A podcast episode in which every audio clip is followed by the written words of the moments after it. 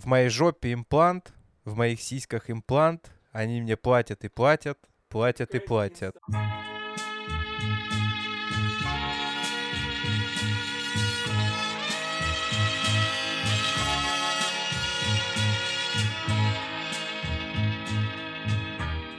Здорово, ребята! Это Галуда. Андрей, Да, десятый юбилейный выпуск. Отмечаем в прямом эфире. Да, нашего еженедельного аудиоподкаста, в котором Эндрю Маслов, Господи. редактор... Дима, у нас Россия. Эндрю Ой, Маслов. да ладно, ну... Маслов еще как-нибудь. Короче, Эндрю Маслов, редактор... Давай дальше по-английски. Чё? Сложно. Редактор... э, э, э, Медиа-менеджер Эндрю Маслов and продюсер Дима Галуцкий. Это я. Так, если вы не поняли, для тех, кто не разобрал мой супер английский, Андрей Маслов, редактор издания «Фонарь ТВ», наш И Дмитрий любимый- Галуцкий, самый известный белгородский продюсер. Потому что единственный. Нет, мы сегодня узнали, что девушка есть еще продюсер Класс, в нас Белгороде. двое. Да. Ну что, как всегда, наша основная база в Телеграме, там было 200 подписчиков, э, как вот мы просили. Я вам очень благодарен, что мы наскребли две сотни. Ну, сейчас их 199, но это не считается. Люди приходят, уходят. Очень приятно, когда вы на нас подписываетесь. Э, 200 человек, это уже нормально. Это уже можно что-то и придумать вообще с таким количеством Придумай. подписчиков. Можно и рекламу уже продать на такое количество подписчиков, я считаю, уже нормально. Э, Очень приятно. Что хочется сказать? По-прежнему наша основная база в Телеграме. э, Галуда, Белгород, главное. Подписывайтесь, пожалуйста, туда. Давайте теперь, ну чего, три сотни нам нужно? Как 300 спартан... э, Вот, да, будет три сотни. Я буду называть всех нас 300 спартанцев. Телеграм наша основная площадка, но не единственная. Нас также можно слушать на аудио. э, На Яндекс. да, я Музыки. это хотел сказать. Яндекс Музыка, ВКонтакте. ВКонтакте можно слушать в фоновом режиме без подписки. Apple, Google подкасты. Короче, кто ищет, тот найдет. Э, Галуда, гуглите. Где-то мы появимся там, где вам удобно будет нас слушать. И спасибо за рекламу прекрасному изданию Go31, который как раз нам позволил набрать 200 подписчиков в прошлый раз. Да, это все наши коллеги. Коллег очень любим. Не всех, конечно, если честно, но... э, В прошлый раз любили мы Белру, сейчас мы любим Go31. Ну что, истории в этот раз не... От меня истории пока не будет. То есть ты так, не знаю, проникся походом в это злачное место, что не готов больше ничего рассказывать. Ну, про стриптиз я уже ничего не рассказывал. потому а что я- знаешь, как людям было интересно, как в закрытых чатиках они обсуждали все это, как советы давали тебе. Да, только я их не слышал. А что, какие там могут быть советы? А, Куда руки Димочка, класть, блин? да, Ну, это я и так числе, знаю, если да. что. Ага, тоже мне советчики. Что-то я их о там чем не с ними видел. разговаривать? Ага, советчики. Пусть. Я знаю, что у тебя есть какая-то опять старперская история. Несомненно, Дима. Понял. Я вон ходил и на рок-квиз, который мы с тобой прошлый Да, раз говорили. кстати, как прошло, если коротко расскажешь? Очень классно. Папин гараж, как я тебе сказал, крутейшая площадка, классная там сцена, рокеры там с живой музыкой поиграли. Игроков было 24 команды нас. Сперва сыграли по року, угадывали по торсу рок-музыкантов, э, по композициям исполнителей. Потом была игра по поп-музыке. Мы заняли в первой игре третье место из 24 команд.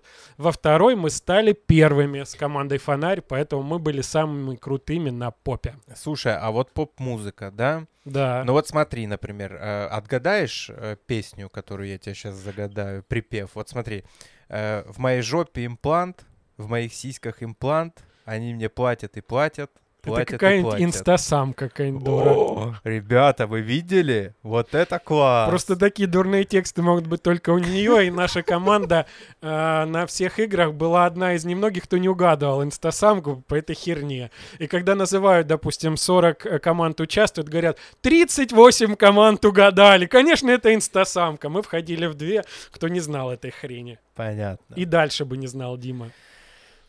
Вот такие дела. Ну чего, э, давайте к новостям. Давай ближе к делу, к телу. Отбивка.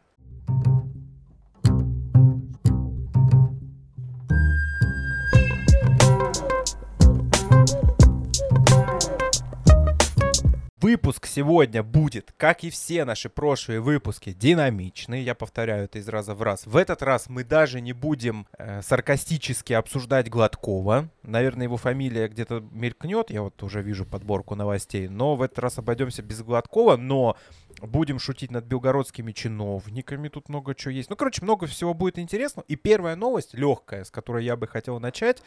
Это оказалось, что наши белгородские чиновники проигнорировали победу Вадима Немкова на турнире «Беллатор». Да. Я, честно сказать, про ММА, про бои не сильно понимаю, но я точно знаю, что Немков — это такая если можно сказать, суперзвезда белгородского спорта в целом. Нынешнего времени, да. Потому что у чувака очень серьезные достижения. Э, Белатор, Белатор — это как бы крутой турнир.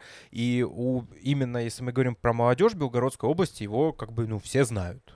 И, и даже... стараются походить на него, то есть тоже занимаются спортом, то есть любят такой встречаться Емельяненко, а, ну, помоложе, грубо говоря. То да, есть очень похожая боец как бы, судьба. весе. Да, очень да. похожая судьба. А, история в чем? Что Немков дал интервью, в котором рассказал, что его не поздравили белгородские чиновники э, с победой. Э, не то чтобы он прям сильно жаловался, просто это прошло как э, такое наблюдение его, что все поздравляли с победой на турнире, а наша вся чиновничья публика проигнорировала.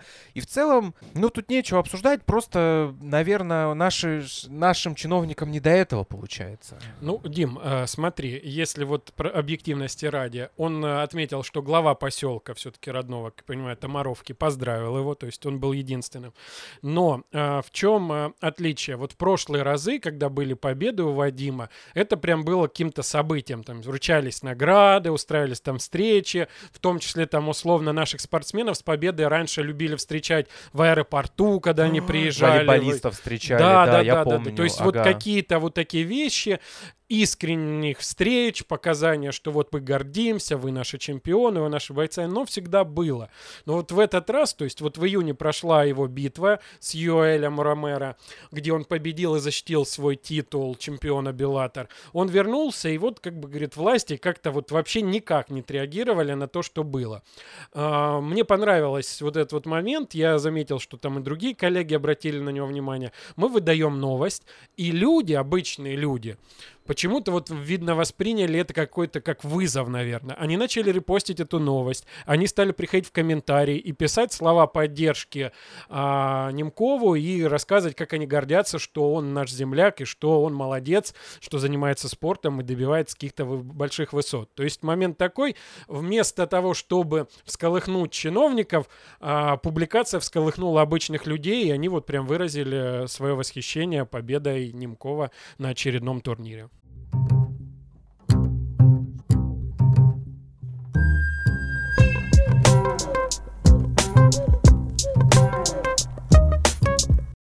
Следующая новость. Андрей мне ее скинул. Я, если честно, как бы, ну, не понял сразу прикола, а потом как понял и решил поставить эту новость прям второй, чтобы мы ее пораньше обсудили. Там какой контекст? Раньше появлялись новости, что якобы депутаты Белгородской думы... Областной думы. Областной думы, ого, а, якобы состоят в терсамообороне. Мол, вот такие у нас народные избранники э, и своим примером, в общем, хотят э, помогать нашему региону. Вторая новость связана была с тем, что, оказывается, ТЕР самообороны участвовал в эвакуации людей из обстреливаемых Шебекина и Грайворона. Якобы эти объединения, в общем, как-то помогали эвакуировать людей. И хитренький фонарь как всегда, яз язвительным своим... Господи, ваш тон, Дмитрий. Я это так представляю.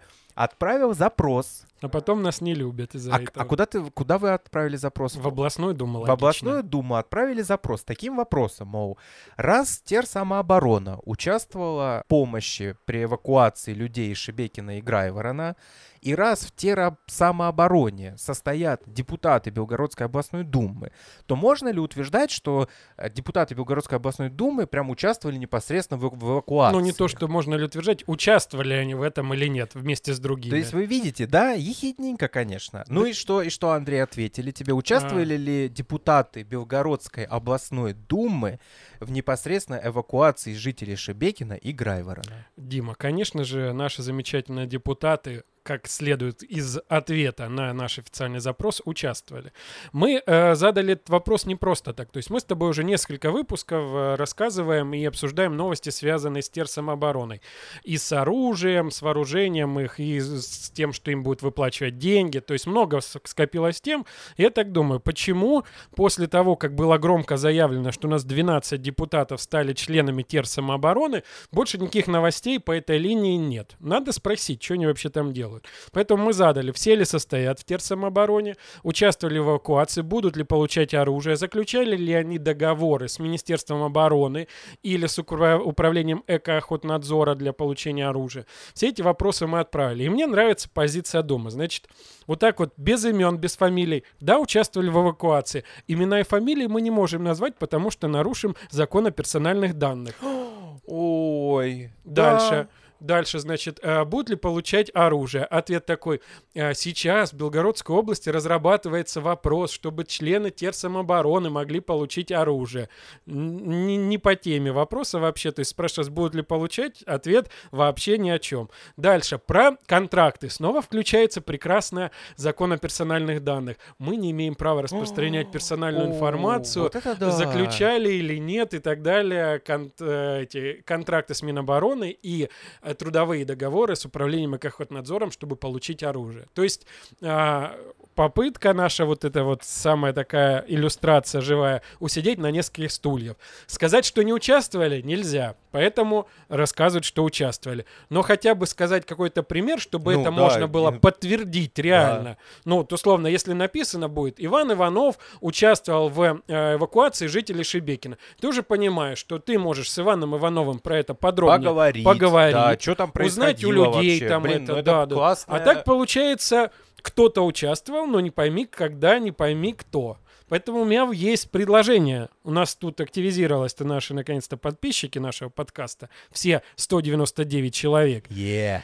А, наверняка есть те, кто из Шебекина или из Грайворонского округа. И у меня вопрос. Видели ли вы кого-нибудь во время вот этих вот обострений с диверсантами, во время эвакуации, обстрелов из а, белгородских депутатов, которые помогали другим а, членам терсамообороны вывозить вещи, вещи людей, а, развозить потом какую-нибудь гуманитарную помощь? Если видели, то кого именно? Мы бы с радостью пообщались с этими людьми и подробнее рассказали о них. Блин, представляешь, вот мы иронизируем, иронизируем, а они правда там тусовались. Я не исключаю, Дим. Но вот для того, чтобы быть абсолютно уверен, то есть пока я не сомневаюсь, что кто-то был, но мне бы хотелось конкретику получить. И я считаю, что избиратели имеют право узнать имена людей, которые конкретно помогали. И узнать, как именно они помогали.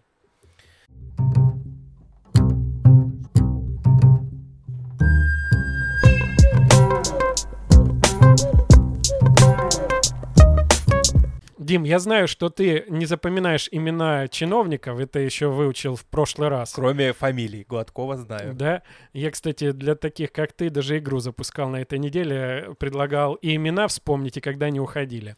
Но дело не, не об этом. А, дело в том, что в, на этой неделе одна из таких, наверное, громких новостей стала кадровая новость. Кажется, что скукота какая-то. На самом же деле мы потеряли а, в, из команды правительства второе лицо после губернатора. Я видел, ты писал пост в Телеграме на эту тему. Это все, что я могу сказать тебе.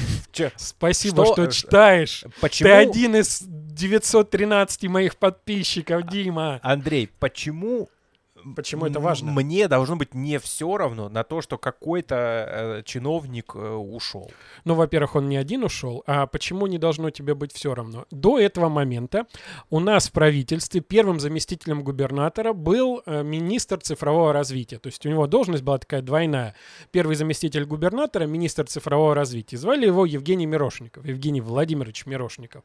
Вот, то есть по факту первое лицо после губернатора это такой вот приоритет приоритет, который явно выражался в цифровизации экономики а, потому и всего что остального. он отвечал вот за цифровое Конечно, развитие. Ну, то есть и он стал первым заместителем. И есть... это как бы значит, что у губернатора в приоритете Ну, вот это предполагается, отрасль, да, бы, да. да? Но он, не просто ж так он назначил именно его своим первым заместителем. И не просто ж так после его ухода, собственно, должность первого заместителя министра цифрового развития была ликвидирована. То есть больше первым заместителем министра цифрового развития не Короче, будет. Короче, ваш этот цифровое развитие не нужен нам, да, А получается? теперь мы стали такими же, как и в большинстве регионов. То есть первым заместителем губернатора у нас будет а, чиновник, который э, курирует экономичес- сферу экономического развития. Это вот э, один из приглашенных. То есть еще немаловажно, Вла- Евгений Мирошников у нас был белгородцем. А, это опять пришлый пришел, а это, да? ну он не пришел, он был. Это Дмитрий Гладский, который у нас курирует эконом развития в, в должности вице-губернатора. Он теперь будет первым э, вице-губернатора, вице-губернатором, курирующим эконом А он откуда? Из Ставрополя? Нет, Дмитрий Гладский, по-моему, не из Ставрополя, и города... э, Но он из бывшей команды Гладкова. Конечно, они вместе работали, Блин, да. а, оф-топ. Гладков постоянно ходит, эти школы запускает, э, в которых, э, блин, говорил зрителям, что не будем Гладкова сегодня Да особенно... ты сам, видишь, любишь его Ну постоянно. ладно, чуть-чуть.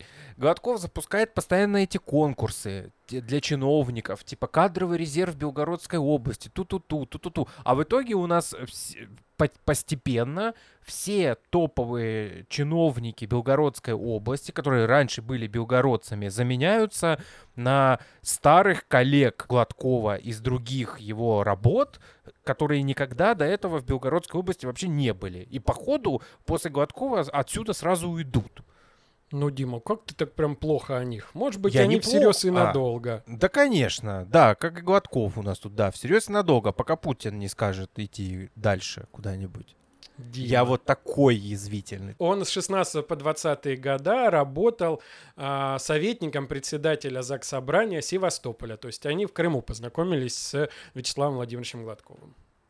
Ну и окей, и чего? Теперь у нас просто чиновник Теперь мы за стали такие же, блок, как да? все. Да? Чиновник, как отвечаешь за эконом-блок, стал первым заместителем губернатора. Еще Гладков решил поднять уровень молодежной политики в области и повысил Татьяну Кирееву с просто министра а, по делам молодежи до вице-губернатора, министра по делам молодежи. Она работала, э, Татьяна Киреева, для тех, кто не знает, раньше работала в пресс-службе МВД по Белгородской области, потом трудилась в Краснодарском крае, также в МВД, потом вернулась к нам в регион и работала а, в структуре близкой к правительству в ОНО, и после перешла в белгородское правительство на должность первого заместителя начальника департамента внутренней кадровой Блин, поставили политики. бывшего полицейского на роль начальника молодежный департамента молодежной политики. Ну, во-первых, министерство, Дмитрий. А во-вторых, я она была в департаменте внутренней кадровой политики до этого, как минимум,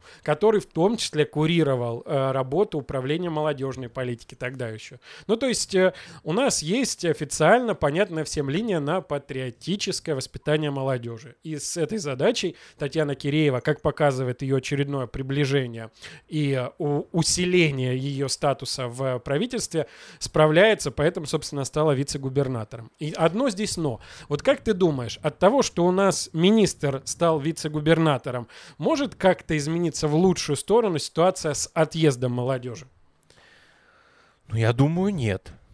А вот Вячеслав Гладков как раз считает, что это одна из возможностей повлиять на отток молодежи из региона. Он прям так сказал. Да, да. То есть он э, объяснял свое решение повысить статус министра до вице-губернатора, чтобы более эффективно справляться с задачей по от- э, пресечению оттока молодежи из региона. Ну, это какие-то их приколы там наверху. ну, знаю. посмотрим. То есть у нас с тобой есть заявление, которое мы с тобой сможем проверить. Тем более ты еще молодежь, Дима.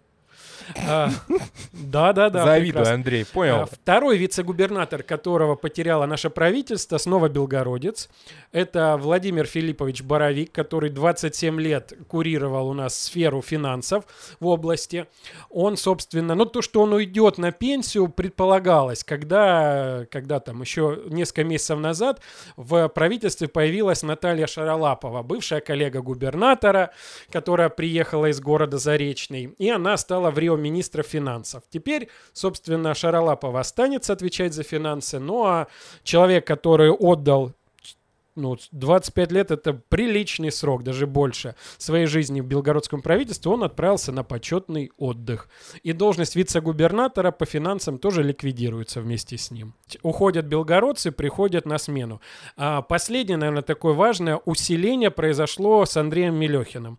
Это, если ты в курсе, вице-губернатор, э, министр образования. А Теперь под Андреем Мелехиным не только образование, а еще здравоохранение, труд и занятость населения, ЗАГСы, архивы, культура и спорт. И То он есть тоже э, из он э, бывшей вице- команды Гладкова. Конечно, он А, его, ну, ну даже не из высшей команды, он его позвал из Москвы, из Министерства образования сюда к нам в регион, и он перешел.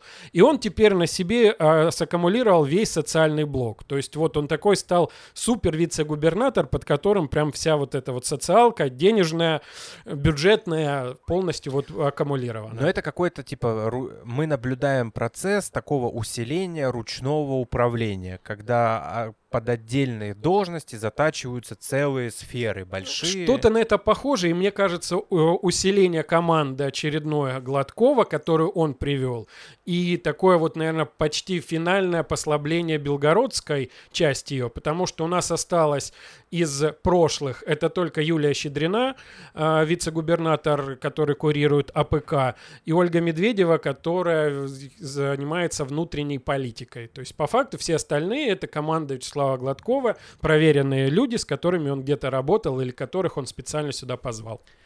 Ну и что, как говорят на одном известном YouTube-канале, делайте выводы сами. Дима, а для тебя кто лучше А, мы- во, мы во власти? А, Местные или варяги? Конечно, местные, я против Почему? варягов. А я такой, ты знаешь, вот э, я за наших. Типа, мне наши ближе, чем Ну а вот говорят, и вот ругали Гладкова, вот кумовство Савченко развел, своих посадил, они здесь были. Ну вот избавляются от кумовства. Тем, что сажают других своих, получается. Но вот как, как эта дихотомия возникает или нет? Возник, поймал ты меня, Андрей, Да? возникает. Ну, так я не- что лучше? Ну, мне Свои, ну, лучше. возможно, с кумовством, либо пришлые, которые как бы вот поработали и уехали. Не знаю. Давай спросим у наших подписчиков. Опять? Они уже конечно. задолбались нам отвечать. мы Нет, в нет, нет. Но мне кажется, эта тема кл- классная для рассуждения, э, для рассуждения. То есть в чем, вот где золотая середина? Чтобы не было кумовства, но при этом как бы люди здесь пускали корни, они здесь покупали квартиры, их дети здесь шли в школы, они здесь оставались, они уезжали, поработав свой какой-нибудь контракт. Классная тема, ребята. Э, ну, вы поняли вопрос. Если есть желание, спускайтесь к нам в комментарии в Телеграме. Там и Маслов сам отвечает, и я иногда прихожу. Вообще, мы рады поболтать, что называется. Поэтому, если есть мысли, то, пожалуйста, пишите.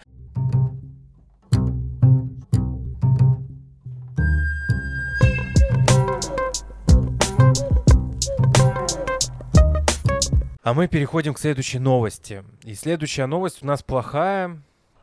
Это трагическое совпадение.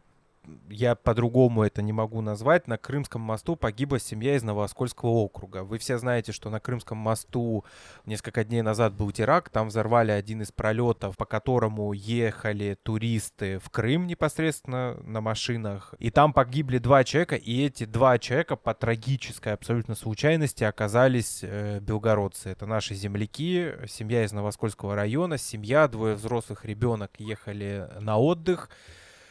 Ну и родители погибли на месте. Девочка в тяжелом состоянии ее лечили, лечили. Сейчас вроде бы ее состояние стабилизировалось, она выжила. Э, И вокруг всей этой истории, почему мы вам ее рассказываем, разви- ну, вокруг всего этого развивается такое ток-шоу, я бы это назвал, потому что вот прямо сейчас мы сидим с Андреем в редакции и смотрим э, прямой эфир. Белгородские журналисты проводят прямой эфир с похорон этой семьи, родителей. Ну, не прямой эфир, и девочки. видосики выкладывают с этого инфоповода. То есть мы сейчас даже дискутировали с одной моей коллегой, главредом открытого Белгорода.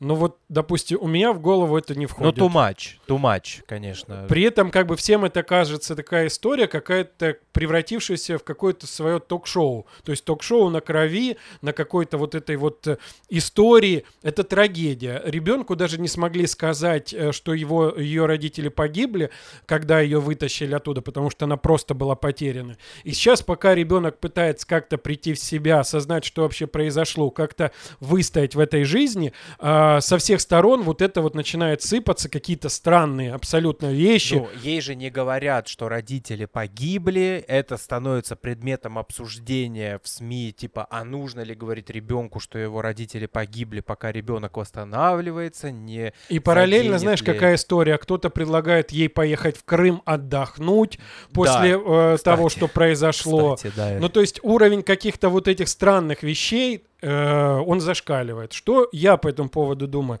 Это трагедия, трагедия конкретной семьи, и здесь нужна помощь психолога, и некоторые вещи, связанные с хайпом, как некоторые коллеги делают, их лучше засунуть куда подальше, в задницу, потому что э, жизнь ребенка, ее безопасность, ее психика гораздо важнее, чем раздувание этой истории. То есть уже случилась трагедия, ее нужно признать, девочке нужно оказать помощь, но продолжать э, спекулировать на чувствах, на произошедшем, вытаскивать какие-то подробности жизни этой семьи, на мой взгляд, это подло и низко и недостойно настоящих журналистов.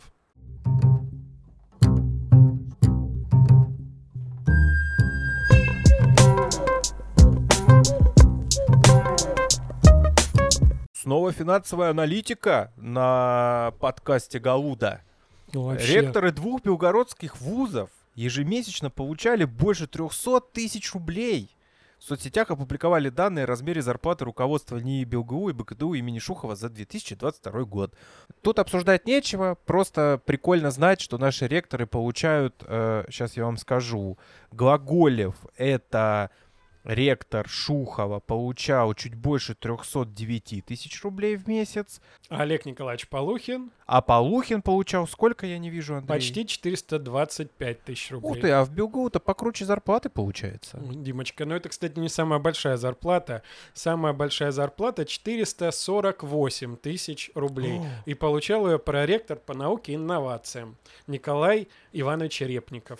Ну, слушай, это же до вычета налогов, я так понимаю, Сп- да? Димочка, Я в любом случае можно облизнуться, смотреть на эти зарплаты, как сделали на большинство людей в комментариях. Э, Я против того, чтобы играть вот в этот пролетариат, знаешь, в духе «О, зажрались». Нет, ну это топовые менеджеры э, топовых белгородских Дима, вузов. хорошо. Вот ты услышал зарплату ректора, да? Да. Я преподавал в НИУ БелГУ два года назад, на журналистике полгода. А Раз в неделю у меня были пары. Я получил за полгода 5000 рублей. А вот это позорище, конечно. Какое позорище! Ты же сказал, что мы тут это, пролетариат? Ну, не... Ну, То есть блин, смотри, зато средняя зарплата будет, даже если взвесим меня и Олега Николаевича Полухина с его Четырьмя сотнями. в Ага. месяц и мои 5000 за полгода. Вообще средняя будет такой шоколад в Белгоу. Дим.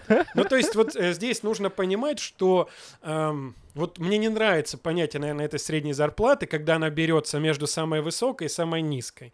Мне кажется, медианная, вот то, что называется, когда средний За вот этот вот поток, считают, да, да. да, да, берется и всех сотрудников, это было бы более точно. Конечно, это не повод для какой-то там зависти или разгона. Если считается, если это обосновано, пусть люди получают, это хорошо. Но единственное, наверное, какой-то вот момент, что когда будет вот та самая пресловутая социальная справедливость, когда те же будет при педагоги, профессура получать деньги хотя бы приближенные к этим цифрам а, а, а, этих управленцев и административного состава, тогда будет как бы вообще классно. То есть тогда будет престижно становиться преподавателем БелГУ или там БГТУ имени Шухова, а не сбегать работать в школу, потому что там зарплаты выше, чем у профессора и доктора наук в университете. То есть это же позорно, когда приходится людям с ученой степенью или званием уходить работать в школу просто потому, что там зарплата выше. Андрей, я уже второй раз за выпуск, ты меня прям к стенке ставишь, я с тобой полностью согласен. Расстрелять. Не надо. Пошли дальше.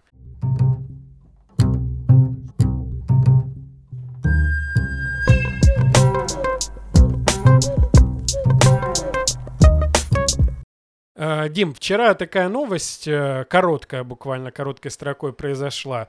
Э, Все там СМИ, и мы в том числе, немножко опростоволосились, когда увидели заявление о наборе женщин в э, Шебекинскую территориальную самооборону. Объявление опубликовала одна из женщин, которая уже занималась в терсамообороне. Она является еще парикмахером-стилистом, то есть по своей какой-то такой бытовой и будничной профессии. И все начали там у нее спрашивать комментарии. Первая была Верстка, телеграм-канал федеральный. Потом там мы подключились.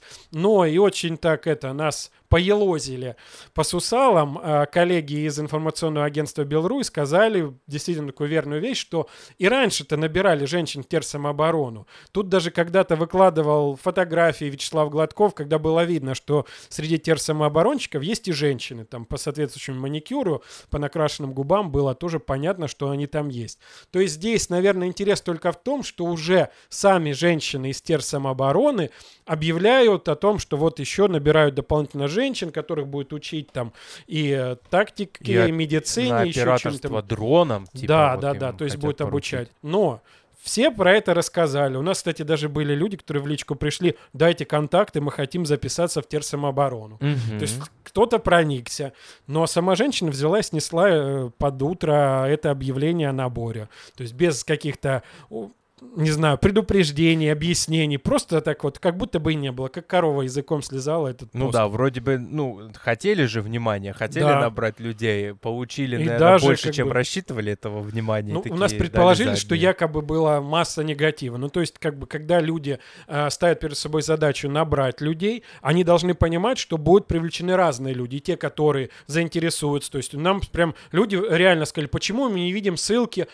куда обращаться, чтобы записаться. То есть, было такой контингент. Не, э, ну тут знаешь еще какой, Андрей, момент, что когда у тебя страна как бы находится в военном конфликте, и тебе в тероборону уже набирают женщин, то, наверное, это можно интерпретировать как, э, что, типа, не все хорошо, что нам уже приходится женщин операторами дронов Ну, не набирать. оператором, мы вс- все понимаем, и это так есть, как в армии везде. Женщины в основном занимаются Ну, медицинской медициной, помощью. да, то есть ага. это основная их специализация, медсестры.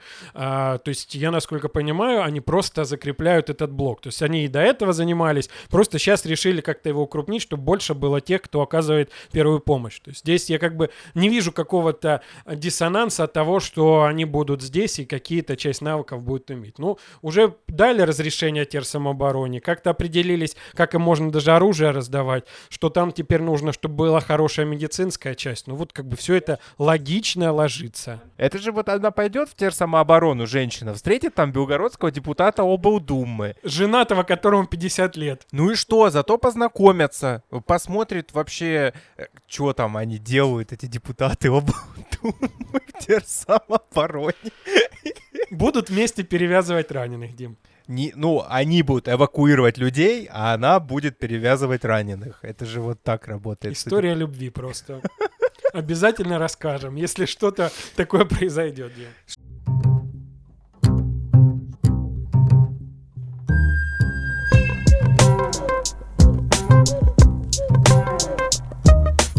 Белгородская область вошла в топ-10 регионов с наибольшим сокращением оборотов бизнеса. Я так понимаю, что это все у нас просто эхо войны. Э, И тут обсуждать... А, нельзя говорить, да? Эхо специальной военной операции. Да. Эхо. Долгое эхо. Это вот они, пожалуйста, наглядные последствия того, что происходит с регионом, э, приграничье, прифронтовая территория. И мы видим, что э, на экономике, конечно, ничего хорошего Ну смотри, здесь знаешь, что важно? А, важно то, что мы видим, какие меры предпринимает правительство, что там выделяют кредиты, выделяют средства на восстановление бизнеса, но эм, очень сложно, и как бы это не особо звучит, объемы вот эм, того э, убытка, который понес бизнес в приграничной территории, это как бы публично не возникает. И тут э, я обратил внимание на материал РБК, где как раз появился вот этот вот самый рейтинг э, со ссылкой на финэкспертизу, сколько потеряли э, российские регионы в, в плане оборота бизнеса. И мы стали вот, собственно, одним из лидеров, к сожалению, по вот этому падению. Наши предприниматели, не относящиеся, не относящиеся к нефтегазовой промышленности, потеряли около 96 миллиардов рублей дохода. И это 12,4% э, падения за первые 4 месяца 2023 года. То есть почти 100 миллиардов рублей. Это то, что не досчитались, а могли бы. Я эти суммы, мне даже представлять их сложно. 100 миллиардов рублей. Но это очень много, и то есть мы понимаем, что это а, рабочие места, это люди, которые, скорее всего, если у них будет тяжелое материальное положение, будут уезжать из региона. Это все такое вот плохое, с которым нужно что-то делать. И а, я понимаю, что, наверное, вот знаешь, э, денежные вещи это хорошо, и что власти включились. Но здесь, наверное, нужно больше разговаривать с самими бизнесменами, которые сохраняются каким-то образом, э, полузамораживая, где-то оптимизируя, она остается в регионе. И чтобы они про свою мотивацию тоже чаще говорили. Вот мы, кстати, вчера публиковали историю э, Игоря Чернова, э, предпринимателя, часть производства, которая находится в Шебекино и попадала под обстрел. И он вот рассказывает, что я никуда не уезжаю. У меня был приток, когда пошли беженцы в Белгородскую область э, сотрудников. Потом, когда все очень там утяжелилось, отток произошел. Но мы сейчас что сделали? Мы переиграли временно и перенесли на вторую площадку производства, но мы никуда не уезжаем, мы любим регион, и мы здесь работаем. То есть здесь, мне кажется, помимо вот опять-таки, материальной поддержки, нужно, вот, нужно что-то такое мотивационное, чтобы люди понимали, что они могут еще сделать, чтобы здесь продолжать развивать регион. Потому что без развития, без экономики ничего хорошего не будет. У нас будет депрессивная, демографическая, еще какая-то яма. Поэтому ты вот предприниматель, ты же здесь работаешь, Дима. Да. Что тебя здесь держит? Недвижимость. А что-нибудь еще держит? Дима, Дима. Вот такие дела, ребята. Галуда, десятый юбилейный выпуск. Очень приятно, что вы дослушали до конца. Если вы дослушали до конца, пожалуйста, подпишитесь.